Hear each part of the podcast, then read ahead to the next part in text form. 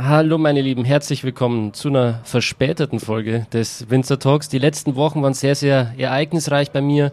Ähm, bin viel herumgereist, war viel in Italien, aber auch viel in Frankreich. Meine letzte Reise war in Verona, südlich des Gardasees, Wald Tennessee und ähm, habe dort einige Roséweine probieren dürfen. Und heute ist quasi die Basis auch wieder Verona, allerdings ein bisschen nördlicher und dort ist kein ähm, Roséweingebiet wie am Gardasee, sondern Amarone. Ja, Amarone, wir haben noch nie über Amarone hier gesprochen auf dem Podcast, ähm, was eigentlich sehr, sehr schade ist, weil es ist einer der spannendsten Weine aus Italien, wie ich finde. Ein Wein, der auch schon eine sehr, sehr lange Geschichte hat und definitiv anders ist als ein normaler Wein. Und was diesen Wein von einem normalen Stillwein unterscheidet und was ihn so besonders macht, das werden wir heute hier im Podcast beleuchten. Anlässlich des 250-jährigen äh, Jubiläums vom Weingut Massi ist mit Sicherheit ein Begriff. Eines der geschichtsträchtigsten und wichtigsten Weinbau, äh, Weingüter in Italien, wenn es um Amarone geht, aber auch grundsätzlich, wenn es um Wein überhaupt geht. Und äh, mit dabei ist heute Raffaele Boscaini. Und wir sitzen in der Maximilianstraße in München, die teuerste Straße in München. Und diese Folge wird in Englisch sein. Deshalb möchte ich euch jetzt bitten, ähm, euch kurz sprachlich umzustellen. Wir haben schon ein paar Mal äh, hier eine englische Folge auch gehabt, wenn ihr euch zurückerinnert an die Folge mit Craig Lambrecht, dem Erfinder von Coravin, was ein sehr, sehr gutes Gespräch war. Dann dürfte das normalerweise kein Problem sein.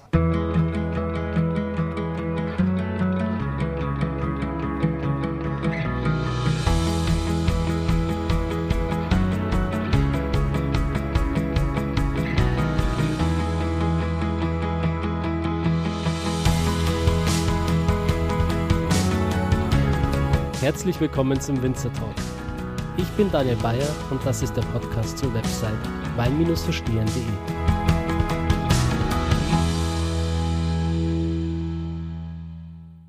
Raffaele, thank you for being here. Hi. Did you. you just arrive to Munich today? Yeah, just uh, half an hour ago. Uh, basically, I coming from uh, Switzerland, from uh, Zurich, where we have another uh, Masi wine bar, and uh, where uh, I did uh, as well there a, a 250 celebration last night. Oh, yeah, it's going to be a big deal for you. So you celebrated in all your bars? Uh, I mean, uh, of course, in all our bars, uh, but even in all our main markets. We are doing a sort of road show between myself, uh, my sister, my father, and my cousin. So you understand that we are a big family now. yes. So before we talk about the family and about uh, the vineyard, I want to talk about you. Maybe you introduce introduce yourself. Yes, I am uh, Raffaele Boscaini, as, as said, I'm uh, a proud uh, member of the family uh, and I represent the seventh generation having this beautiful business that is wine. Um, in, uh, in, in, in my generation, my occupation at the winery is to taking care of the marketing and uh, being a sort of coordinator of all the technical uh, stuff. Where I'm not a, a, technician, I'm not an enologist, uh, but uh, I have in mind the recipe of the uh, of the wines from Amazi, especially in terms of style, in terms of uh, um, um, characterization and recognizability, which uh, for us is very, very important. Yes. So we have a little bit of background noises here in the wine bar. I think it's really nice because it gives a little bit of atmosphere. Of course. Right here. So, um, how long do you have this wine bar here in Munich? Um, we opened uh, uh, just uh, after the, the, the the pandemic, so in uh, June uh, last year, 2021, and so so far it's a little bit more than a year that is open, and we are very happy because because of the beautiful town of Munich that we I love personally, but everybody, at least in northern Italy, love Munich. There's a sort of uh, um, seems to be uh, a sort of brotherhood between yeah. our two towns, Verona and uh, Munich.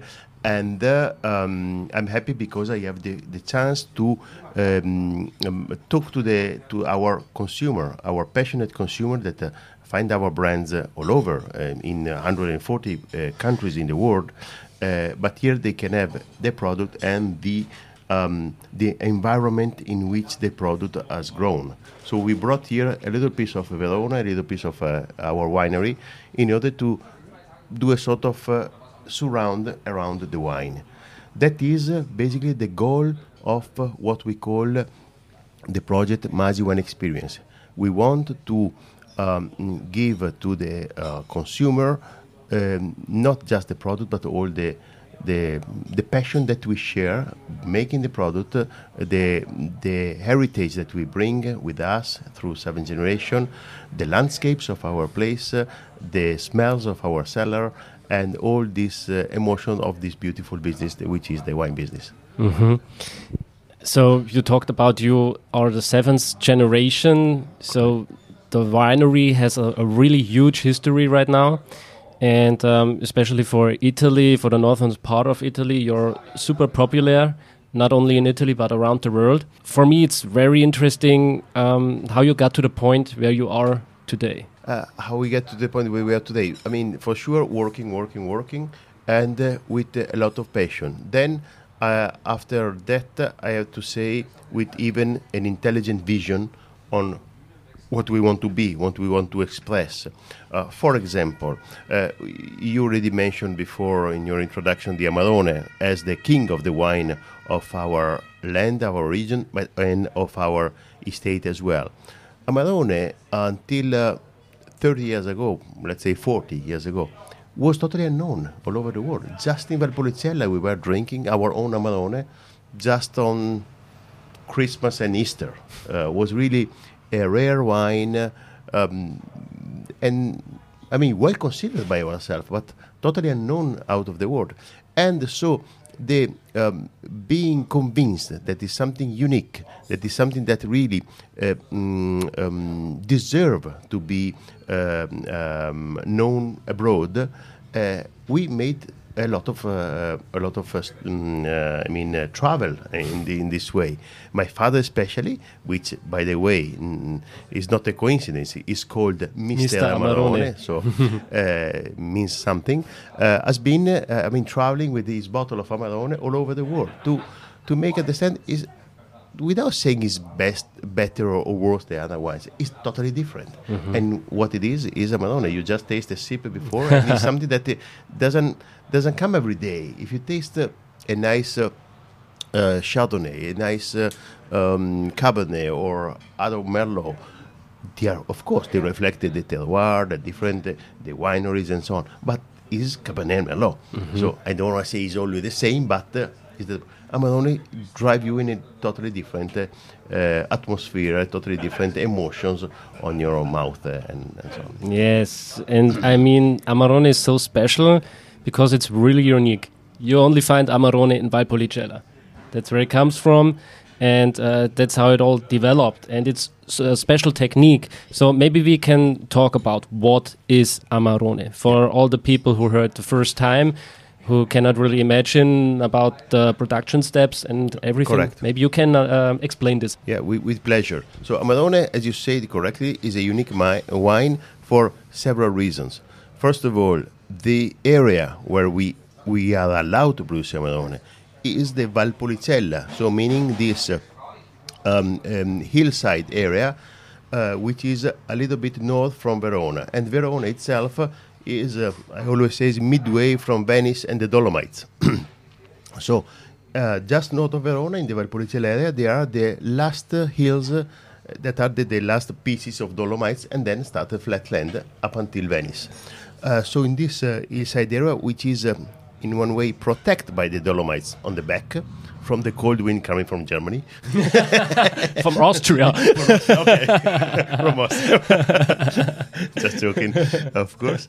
And uh, in this uh, particular situation, is a, a, beautiful area for growing vineyards. Moreover, there's uh, um, the largest lake in Italy, which is Lake Garda, that provide a milder climate because it's very deep, uh, keeping the, um, the temperature during even the, the, the, winter. So we never have snow, for example, in Valpolicella, or at least uh, if we have it, uh, lasts for one day, no more that, more than that. But uh, it's really a specific and a, a very mm, peculiar um, combination of climate condition. And this is one, one story, the geography and how it makes. Then we need to have uh, three grape varieties that grows uh, mainly there, just there, and there are Corvina slash Corvinone. They are very similar, but uh, uh, I mean the taste profile the same. Then there's the Rondinella, and then the Molinara. So uh, all the three of these variety plays a, a fundamental role into the blend of the Amarone. Um, Corvina normally is uh, between uh, uh, 65 to 80 percent into the blend. So you can imagine brings the core to the to the wine, so that the, the most of the elements, which is uh, we can describe with one, one word with cherry flavor. Then the second variety, Rondinella, between uh, 15 to 20 percent in the blend. Uh, I have to be honest, it's not really pleasant if you eat uh, on its own, and uh, but brings uh, um, chara- not character, so a structure to the, to the wine. So the more tannic part, which is a little bit bitter, not really great fruitness, color, yes, a lot of color. And then there's another variety called uh, Molinara, which is the lightest, even in color, is uh, semi-transparent, and Molinara has got uh, an interesting role is weak, is correct, doesn't bring color as I said, but brings nice acidity Mm. and uh, some um, like uh, spiciness, uh, like a little bit of pepper, which uh, uh, I mean combines very well with the wine. So to make um, uh, I mean uh, a nice comparison with music, I always say Corvina is like to have a piano. You can have a concert of just piano. It's beautiful, but then you can help this piano with some drum from uh, the rondinella. And would you ever have a concert of a drum? Mm, a little bit boring, right? So, but combined with the piano is good. And the molinara can be the triangle, just for the little touches here and there. So the orchestra is done. Uh, third um, way to make Amarone, you need to have this grape, but not from fresh. So you, you grow in the vineyards, of course, everything. Then you you harvest them, and is, and then you crush. No, you don't crush. You leave the grapes for three up until four months, uh, months on some um, uh, bamboo cane trays to dry. So this uh, long, slow drying process uh, allows some water to evaporate. Uh, around uh, 35 to 40 percent of the original weight of water is lost, and so you have a concentration of everything is in the berry. Of course, the sugars, the aromas, the acidity, all the elements that after they will make wine are concentrated, and so you have a, a, thicker juice to be fermented and, and processed to make a wine. This uh, thicker juice provide a lot of sugar, as I said, in the long time during the winter, because by the end of the, the drying period, we are in January. Uh, after that, start this uh, fermentation that take place for nearly a month in order to transform all the sugars in alcohol. That's why Amarone is quite alcoholic, is uh, 14.5, uh, 15, 16 um, in alcohol, and uh, is uh, um, really um, more more thick, more dense. The viscosity is different, and the wine is is what it is. So a, a, totally a wine totally different. The aroma itself of the uh, for example, of the Corvina that I, I referred before, like cherry, become more like uh, cooked cherry. And then you feel the alcohol that, uh, uh, first of all, alcohol being uh, so volatile can brought through your nose more ar- aromas. So it's a totally different sensation in, in, in having a wine. With this characteristic, then Amarone can really last in your cellar for a long, long time. So basically, we have four grape varieties. The most important is Corvina and uh, Corvinone, and uh, also Rondinella and Molinara. So these names are very interesting for a German, so I try to pronounce it right. So basically, these four grape varieties are like the ingredients for this recipe. We try to make a Amarone. It's a blend.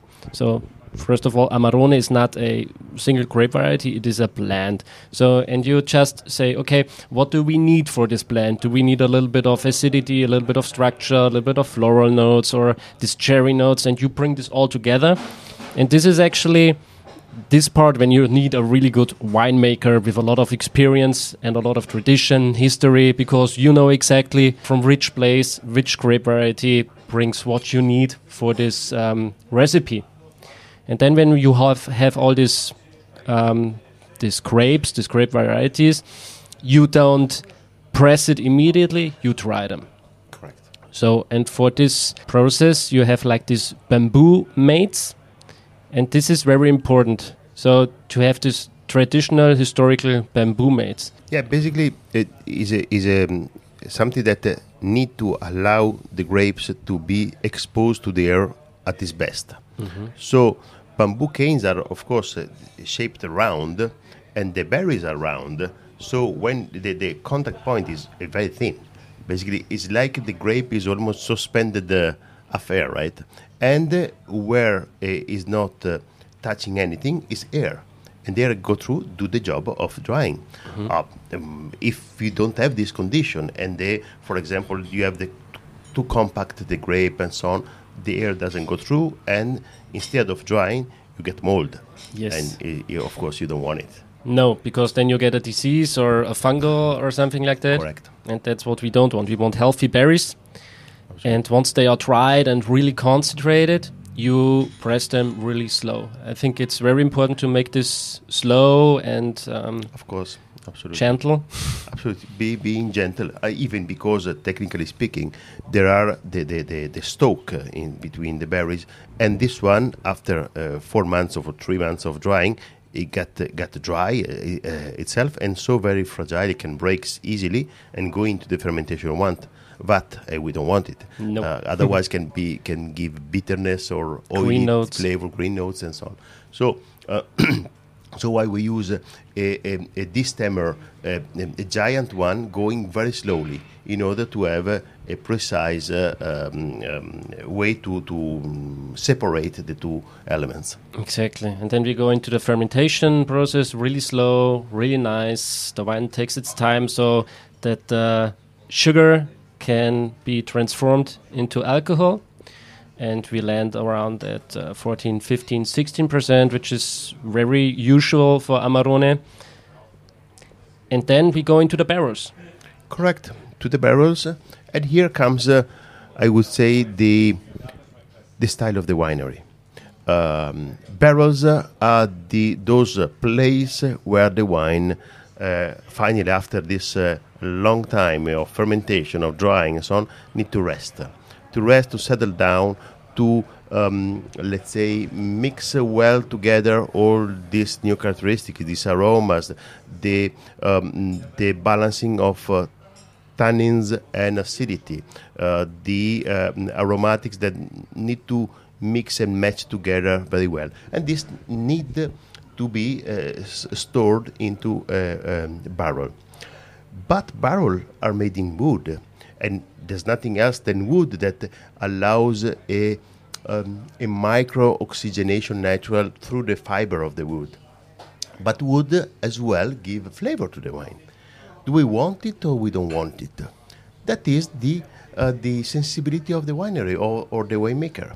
At Masi, we want uh, to have the effect of the wood rather than the flavor of the wood. That's why I always say to our technician, use the barrique or the barrel as a chef should use salt and pepper. So never as an ingredient, but just to smooth the angle or to, um, let's say, give power to some flavors that are characteristic of, of the of the element of the wine in this case. Uh, so that's our, uh, as I said before, a sort of uh, tradition of the family or recipe of the family. This trick of uh, uh, being cautious, uh, having cautiousness in using uh, wood or barrique. Yes. And, and then you get a really authentic wine. You want, yeah, I want to express the flavor of the grapes, uh, of the terroir, and so on. Exactly. Yeah, you just uh, stress uh, what the grapes bring, what the terroir brings. Correct.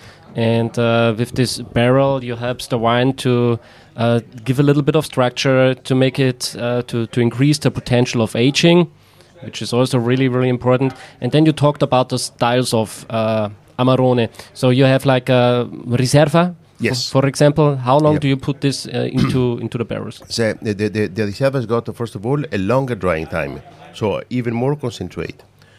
and uh, mm, in barrel a little bit more than the regular Amarone, even because in the Riserva Costa Sera we put uh, another varieties uh, uh, which is called Oseletta, a very rare variety mm, having very small berries and a lot of tannins. This uh, um, variety act uh, into the mm, into the blend as a sort of backbone, uh, so very firm, very very tannic, and very concentrated. Uh, helps this wine, the Riserva, to be very, um, let's say, um, I mean, v- v- like like um, like a general of the army, very straight and very, you know, uh, always uh, proud uh, and so on, giving proudness to the Amarone. And um, of course, uh, in this case, we have even longer time uh, of aging because all the strato need to be, uh, I mean, uh, um, um, need to be smoothed down, uh, smooth a little bit the angles, otherwise uh, can be a little bit uh, uh, rough, and we don't want it. Yes. So this is really important. We talked about this process of making a Amarone use the appassimento uh, technique, and you also have the ripasso technique. Maybe we can talk about this. Yeah, uh, uh, the passo technique is a is um, definitely a, a very interesting uh, thing. Uh, is an ancient technique. Has been uh, conceived by my uh, grandpa Guido, uh, together with his uh, enologist at the time uh, uh, Nino Franceschetti, and was a, a smart way to have uh, a a power, a more powerful wine, wine rather than Valpolicella, but not that powerful as an Amarone. So the ideal midway. So in the 60s, basically, you had the everyday drinking Valpolicella that was 11.5, 12 degrees in alcohol, or either you have a 15 uh, um, degree alcohol wine like Amarone that, as I said, you used to drink at Christmas and Easter and no more. So I always say, my, my grandfather need to have a wine for the Sundays.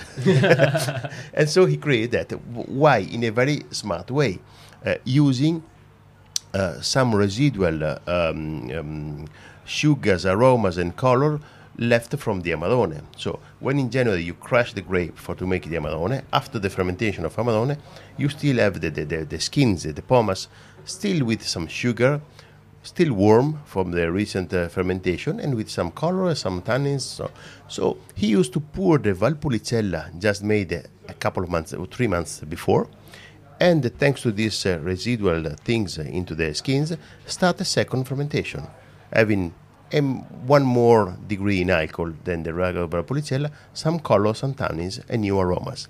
This was the ripasso uh, that uh, um, my grandfather uh, invented when he created Campo Fiorin, which is uh, the other flagship wine from Masi out of uh, Costa Sera Amarone. Then, soon in the 80s, uh, my father understood the limit of this technique. So, uh, it's unpredictable what you have left over from the Amarone. From one vat, you can have some sugar, from another, less, uh, or different things. So, he decided to move to what we call now double fermentation, which is a more um, a better um, refined mm, um, uh, refined method that uh, instead of using the discard of Amarone are using some dried grapes uh, unfermented just for that. So nowadays our Campo Fiorin is made with uh, uh, Corvina Rondinella, Corvina Corvinone Rondinella Molinara crushed and vinified fresh. Then a 20% gets dried and on this dried portion you have a second fermentation and so it's uh, that is the the thing So it's quite complicated but it, it sounds complicated, but I think it's easier to drink it. So yeah, I just correct. recommend you guys to open up a bottle and uh, yeah yeah you don't have to know how to make it just make it yeah, very interesting techniques, very special, very unique, and um, definitely worth to try it. So while we are talking, I sip around at my glass and uh, taste the Amarone. Uh, maybe you can just explain us what do we have in the glass right now, which wine? Yeah, in in in the glass uh, right now we have uh, the Costa Sera uh, Amarone uh, 2016 vintage, uh, which has been a very good one. And and by the way, uh, saying a very good one vintage, what does it mean? Uh, normally, for everybody, means uh, a nice uh, growing season that brings you beautiful fruit with a nice sugar concentration, means uh, uh, like perfect ripeness uh, and everything that will develop into the wine aromas and flavors that are nice. but in Valpolicella is different. We need to wait. So we have a double season: the one, the growing season, and even the appassimento season. So uh, if you, for example, have uh, um, uh, in October and November when the grapes should dry, very humid with fog, uh, rain, and so on, the grapes uh, doesn't dry or dry in, a, mm, in not a good way, or maybe get attached by mold. So is is is not a good vintage for us. Uh, that's why I would say that nearly one every decade we lose one vintage or two vintages of Amarone. Then, of course, with the fresh grape, you keep doing your good wine with your good Valpolicella or Campofiorin. Nevertheless, it's always there, but it's, it's something that uh, for the industries that are related to agriculture, it's pretty much normal. We are used to this kind of uh, unpredictability of the uh, of the things happens. Anyhow, um, good vintage, uh, and uh, this is the uh, Classico Amarone from Masi. A Classico means coming from the original area of the Valpolicella. Uh, you, we have Valpolicella Classico and Valpolicella. One is Classico is the smallest area within the whole Valpolicella, where everything began in the in the past. Here we have uh, the three varieties, uh, uh, the four varieties, as I said before. Uh, around uh, uh, 100 days of drying of this grape, and then, of course, the, um, the fermentation that happens in our cellars. So, with Costa Sera, you have a, a great example of uh, Amarone uh, because uh, is the Amarone, as we call the modern style of Amarone. So, an Amarone that um, is totally um, contemporary style means with no kind uh, any kind of oxidation and nothing is very uh, rich you smell just from the beginning um, and the first sip you have the idea you get a little bit confused it seems to be sweet um, this is not the sweetness is glycerin that comes during the, the drying of the grapes thanks to some botrytis that uh, affect the Corvina grape. This uh, smoothness uh, is the responsible of the great drinkability of the Amarone. So a wine with this level of acidity, this level of uh, tannins, and this level of alcohol is quite hard, but it's gentle. That's why I like to call him gentle giant. Costa Sera is uh, our gentle giant. That is, uh, it is very smooth and gentle when you first sip, and then you you feel the warmth, you feel the volume and everything. Uh, that really, uh, to me, is beautiful. I know exactly uh, what you mean. And this glycerin is something you can see when you swirl the wine. Correct. In the You glass. This, this viscosity that. Uh, Yes, we call it Kirchenfenster in Germany. When you see like these little tears coming down from the wine glass. Hmm And this is always, always also a sign for high alcohol in wine. Correct. Yeah. So, yeah, don't be afraid of the alcohol in that wine because it gives the body to the wine. yeah. It's very important. Um, and it's really nice because I like the complexity of this wine. On the one hand, you have like this smoky notes, almost like a little bit of meat when you when you have it in your mouth and in your uh, on your nose, but also compared with like this really compact dense fruit of cherry, of fig, or plums, dark berries, and also like this little bit of tobacco note. Tobacco, correct, and and and cocoa powder to me. Some yeah, That's not chocolate, but uh, cocoa powder, right? I like is- that. yeah. I- That I- is, is is- once again, even the the, the, the cocoa powder is uh, is bitter, but it's sweet. yes, It's, uh, to- yes, together at the same time. Yeah, Yeah, it tastes sweet without being sweet, yeah, which yeah. is sweet. Yeah, of course, this is really course, nice. of course.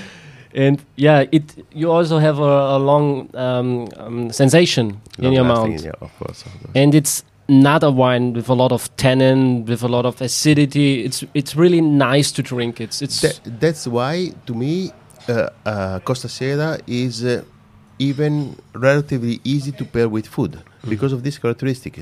is is gentle, is round on his own, doesn't have this, uh, um, uh, let's say, spikes uh, of acidity or tannins. So you're not seeking for something particular. Yes. I mean, if you have a very tannic wine, you are needing you need something fatty, and it not, it's not the case. So you can pair with many many things, and uh, and why not uh, even uh, after your your I don't know uh, uh, roast meat that you have uh, with this.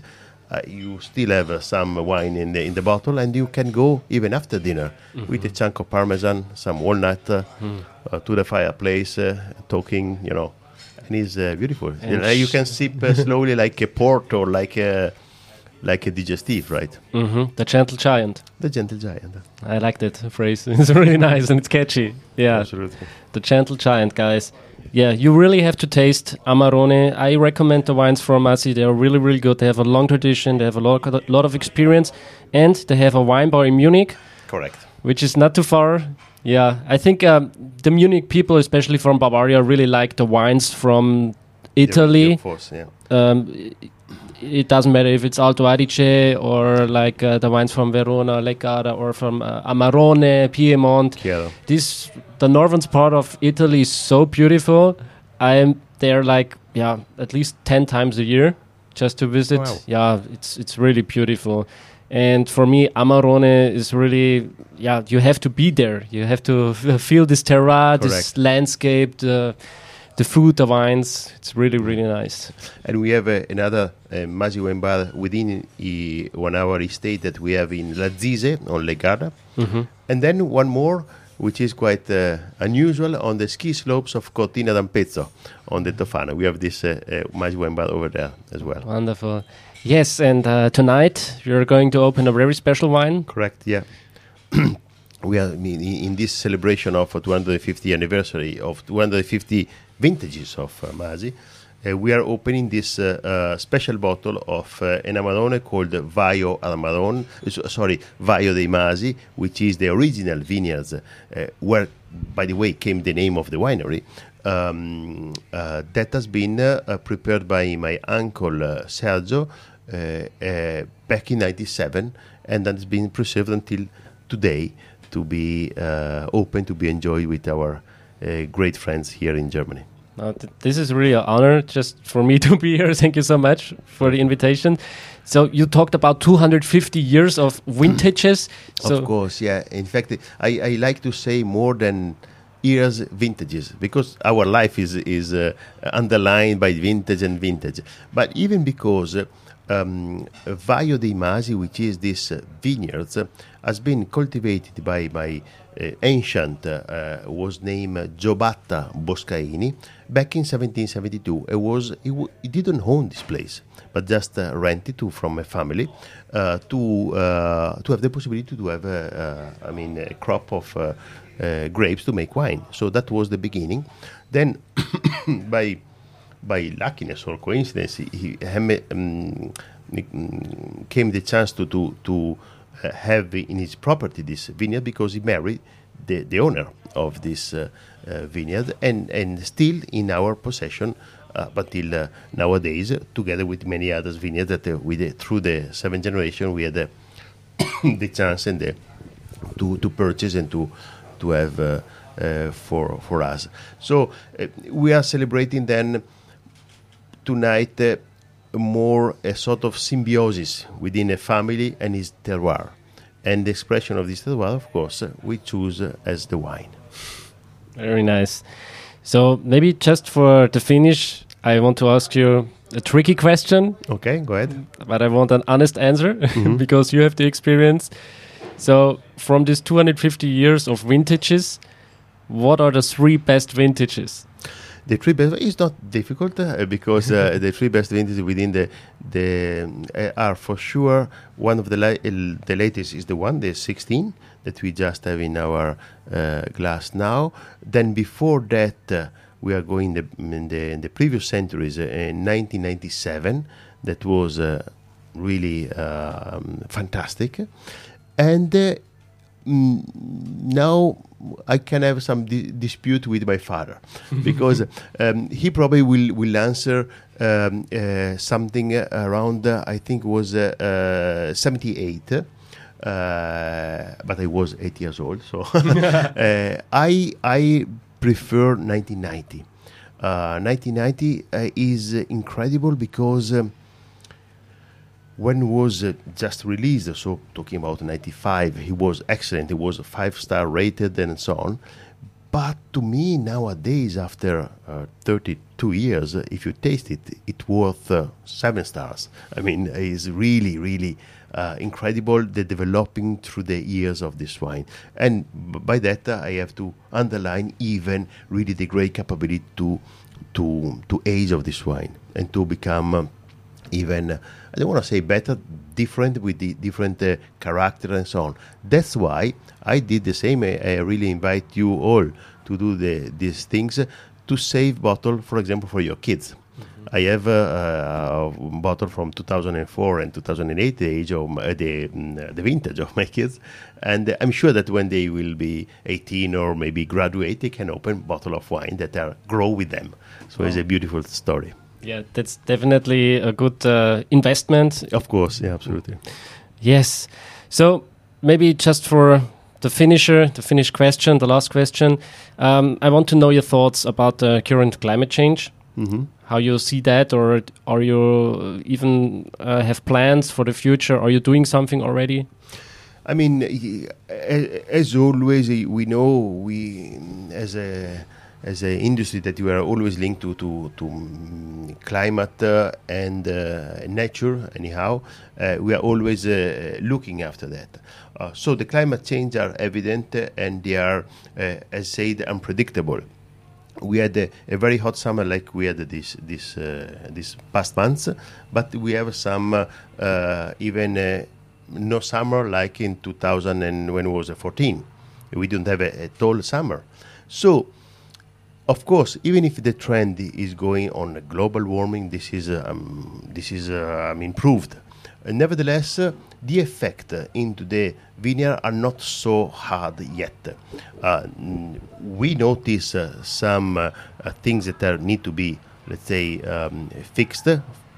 Such, for example, we um, now um, grow the vines on the hillside in the pergola system, so uh, covered by leaf to make some shadow on the on the mm, cluster on the on the branches in order to not to have a sunburn. Uh, then, of course, uh, um, we have uh, even the keep the soil with grass in order to not evaporate too much water. Some uh, uh, things that so far are very manageable. Uh, but of course, uh, is uh, everything must be um, done looking forward to what what could happen. Um, we notice even going back in the history that has been in the um, the centuries some period much warmer than now. Uh, so nature is nature, and uh, we have to adapt to nature rather than force nature to be in our style. So that is the the, the thing. May the fittest win. Yeah, it's important to to fit to the nature, uh, not Absolutely, just to be strong and just go with your head through the Of wall. course. You need just to adjust to what you have. Go with the nature, go with the flow, and then you will always good make wines. I'm pretty sure about that, especially when you have such a long tradition and experience like you. Perfect. Yes, thank you for the interview. Thank you for having us here. We are really looking forward to taste this wine later. It's 800 euros a bottle. Um, nearly yes. Yeah. a little bit less or more, I don't know. Yeah, yeah, but uh, it's still 800 euros, and it's a big honor for us to taste this wine. It's a magnum, eh? Fair enough. Very good. All right. Thank you for being here. Thank, you for you, the Daniel. interview. See you next time. Thanks. Bye. Bye bye. Ja, Freunde, da sind wir wieder. Ich hoffe, ihr konntet äh, dem folgen, was wir hier ähm, gerade erzählt haben über das Herstellungsverfahren dieses einzigartigen Weins, des Amarones, dieses Trocknungsprozesses mit diesen vier Rebsorten aus den verschiedenen Zonen in Valpolicella. Falls ihr euch noch nicht genau sicher seid, ob ihr alles verstanden habt, ähm, dann könnt ihr gerne auf meinem Blog nochmal nachschauen. Es gibt einen äh, umfangreichen Blogartikel über dieses Event heute, wo ich auch nochmal darauf eingehe, was es mit dem Appassimento-Verfahren und dem Ripasso-Verfahren auf sich hat. Ähm, Corvina, Rondinella, diese ganzen Rebsorten einfach nochmal erklärt habe für euch. Ihr findet dort auch schöne Bilder, um das Ganze nochmal zu unterstreichen. Und ihr findet meine Weinbeschreibung zu diesem 800 Euro Wein, den wir heute probieren. In diesem Sinne, bis zum nächsten Mal. Cheers. Schön, dass du dabei warst. Wenn dir dieser Podcast gefallen hat, dann bewerte mich auf iTunes. Wenn du Fragen hast oder mehr Informationen zum Thema Wein suchst, dann schau auf meiner Website wein-verstehen.de vorbei. Bis zum nächsten Mal.